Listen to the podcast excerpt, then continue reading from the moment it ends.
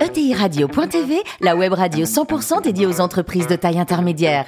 Animée par Alain Marty, en partenariat avec l'Union des marques et Généo Capital Entrepreneur, la société d'investissement des familles et des entrepreneurs qui voient loin. Bonjour à toutes et à tous, bienvenue à bord de ETI Radio. Vous êtes plus de 43 000 dirigeants d'entreprise abonnés à nos podcasts. On vous remercie d'être toujours plus nombreux à nous écouter chaque semaine et vous pouvez réagir sur les réseaux sociaux. À mes côtés pour co-animer cette émission, François Picard, associé de Généo Capital Entrepreneur et Natalia Abella, directrice du programme Grandir, le programme d'accompagnement des ETI et des PME de l'Union des marques. Bonjour Natalia, bonjour François. Bonjour. Bonjour. Aujourd'hui, on a le plaisir de recevoir Frédéric Grimaud, patron du groupe Grimaud. Bonjour Frédéric. Bonjour. Alors, vous êtes né en 1964 à Cholet c'est très important Cholet. Et vous avez commencé par créer une boîte, hein, une agence connexion, vous disiez en conseil en management et la qualité, c'est ça? Oui. Oui, c'était, euh, j'avais 20 ans. Hein. Et euh, en fait, j'ai été baigné dans ce, cet environnement entrepreneurial depuis tout petit. Oui. Euh, l'école, pour moi, était un peu compliquée. Et pourquoi? Bon, J'étais assez lent, en fait, à l'école. Lent? Oui, lent. Ah bon, vous êtes rapide pourtant. Non, non, non, j'étais un peu lent à l'école, peu importe.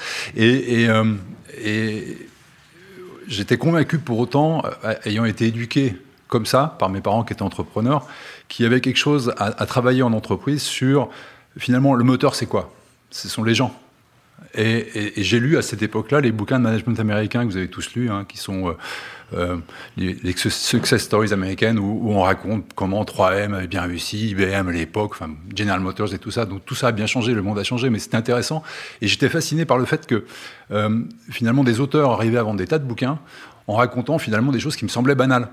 Finalement, l'homme au cœur du dispositif, regardons les succès plutôt que les échecs, valorisons tout ça. Et je me suis dit, mais finalement, c'est peut-être pas si évident que ça. Et moi, j'avais été éduqué comme ça. Et je suis allé finalement promouvoir ça auprès d'entreprises du Grand Ouest. Il y en a qui m'ont cru. et ça a marché, oui. Et après, donc, vous avez rejoint le groupe familial, c'est ça? Oui, c'est ça. Un mot sur l'historique, qui l'a créé, le groupe? Euh, Moi, je suis en deuxième génération. Donc, ce sont mes parents qui ont démarré l'activité à la fin des années 60. Et euh, agriculteurs. Hein. Oui. D'accord Donc une petite ferme familiale, la deuxième génération. Donc mes parents arrivent sur cette ferme, il n'y avait pas à manger pour tout le monde, il fallait inventer des activités. Et là, ils ont démarré une activité improbable qui était dans l'univers de la, multiplication, la production de, petits canetons d'un jour qui étaient vendus à des éleveurs. D'accord. Voilà. Et puis en fait, ils ont vite eu le génie de démarrer un programme de sélection génétique en collaboration avec l'INRA dans les années 70 sur cette activité-là.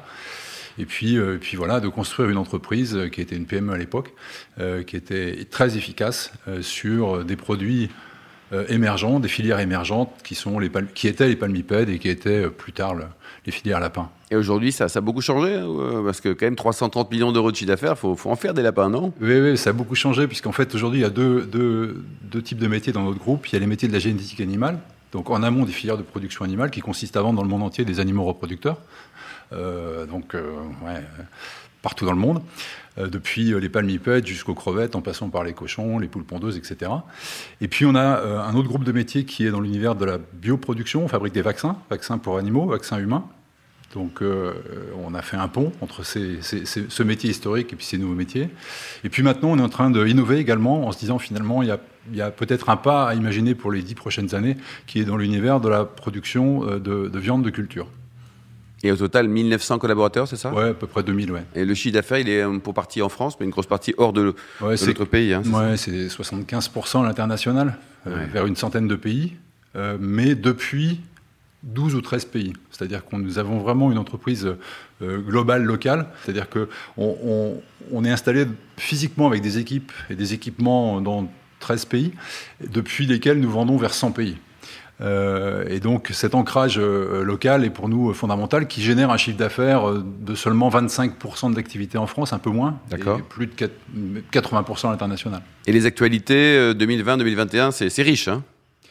Oui, ouais, on a des métiers qui ont été extrêmement chahutés, mais comme beaucoup.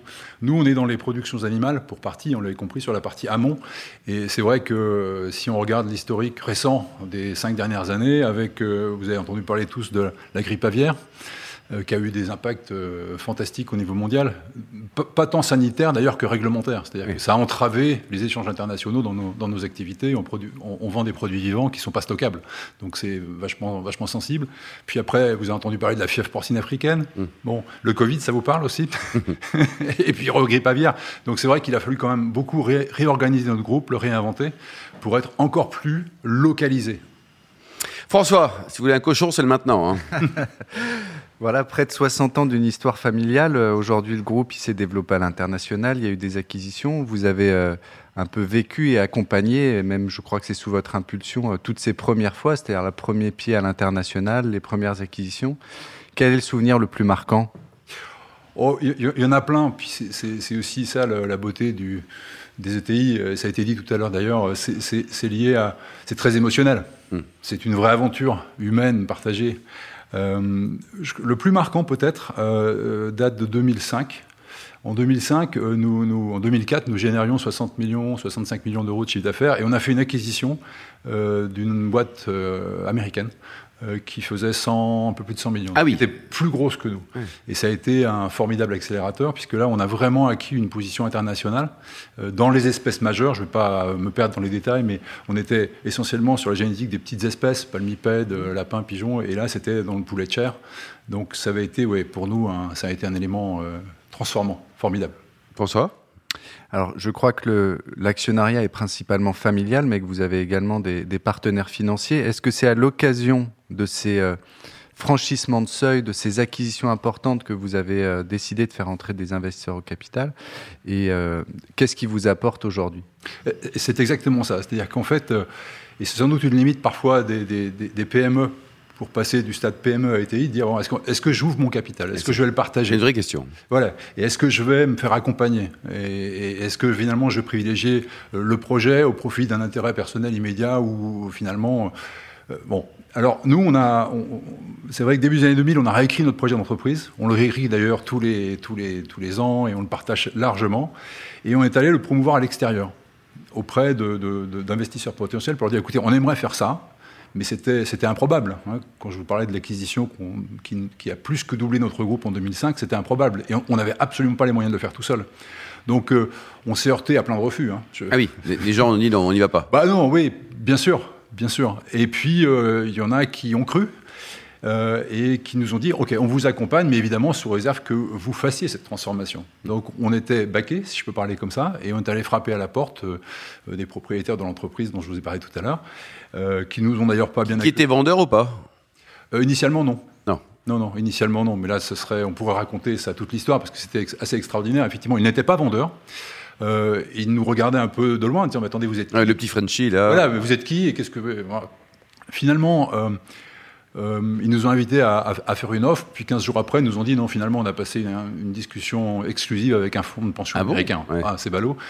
Euh, du coup, on a, on a essayé de mobiliser les salariés d'entreprise autour du projet d'entreprise. Euh, ici et là, on leur a dit attendez, vous savez ce qui peut se passer C'est nous, on a un projet, c'est nous ou un fonds de pension. Qu'est-ce ouais. qui vous semble le plus approprié? Et, et, donc, on a été soutenu finalement, et ça a été très par les collaborateurs de la boîte. Par les collaborateurs. Oh, jusqu'au syndicat, enfin je vous passe les détails. Et pour revenir sur la question de, de, de, des financements, euh, lorsque l'opération a été possible, ce qui l'a rendu possible aussi, c'était la mobilisation de ces fonds supplémentaires euh, de la part d'investisseurs qui nous ont accompagnés. Du coup, ça a été dilutif pour nous, puisqu'aujourd'hui, euh, ma famille et moi détenons 55%, et nous avons 45% qui sont répartis entre BPI, à l'époque c'était FSI, euh, BPI, Unigrain et IDIA. Voilà. Natalia je voulais revenir sur le, sur le sujet global, local, euh, etc.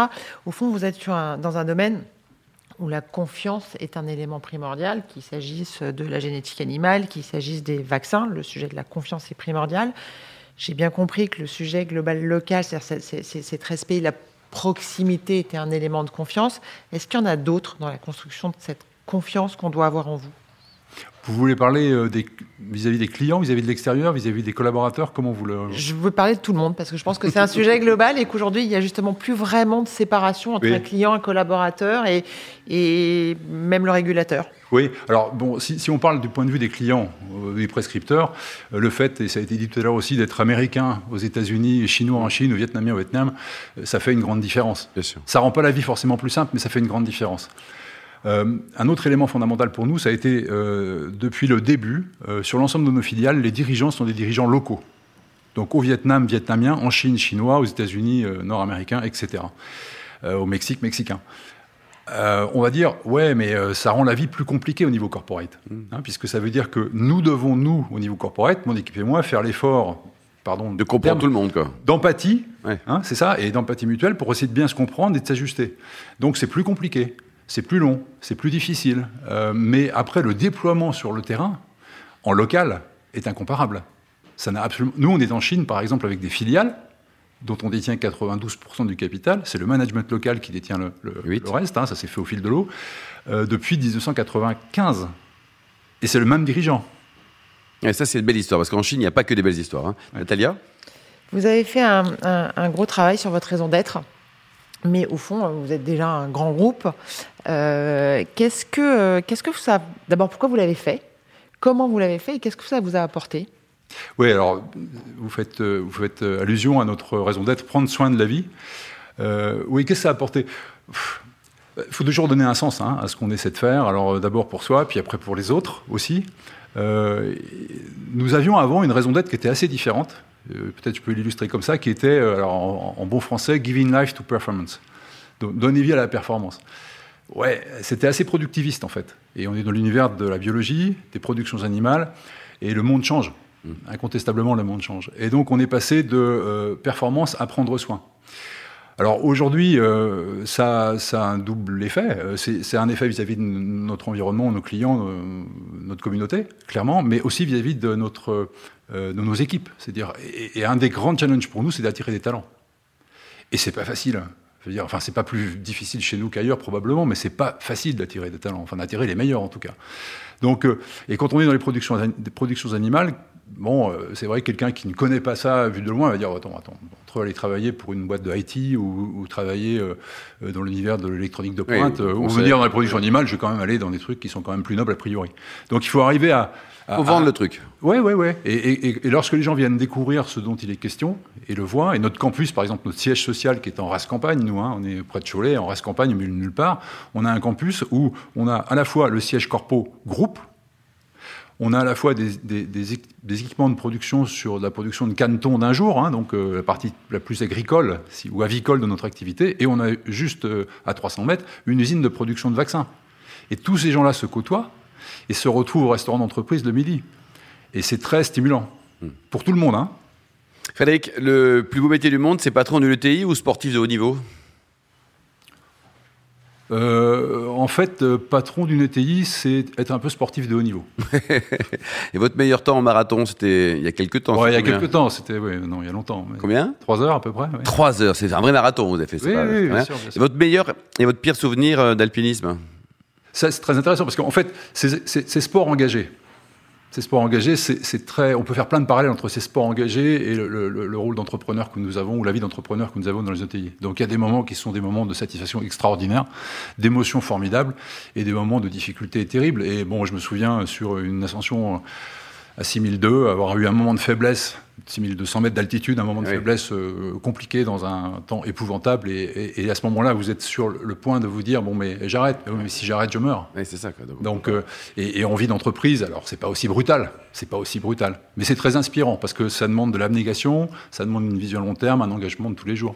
Et le meilleur souvenir, c'est quand on arrive au sommet. Bah oui, évidemment. Bon, bravo hein, pour notre premier roman. hein. Ça vient d'être publié aux éditions Sidney Laurent. Euh, ça parle de quoi Clair de terre? Euh, de la beauté, euh, de la beauté du monde et de l'existence. à lire. À lire. Vous, vous notez, hein, Natalia et François. Merci beaucoup, Frédéric. Euh, donc, vous rappelez le nom de votre bouquin Ça s'appelle comment? Clair de terre. CLAIR. Merci Frédéric. Merci également à vous, Natalia et François. Fin de ce numéro de ETI Radio. Retrouvez tous nos podcasts sur notre site et on se retrouve mardi prochain, 14h précise, pour une nouvelle émission. L'invité de la semaine de TI Radio.tv, une production B2B Radio.tv en partenariat avec l'Union des marques et Généo Capital Entrepreneur, la société d'investissement des familles et des entrepreneurs qui voient loin.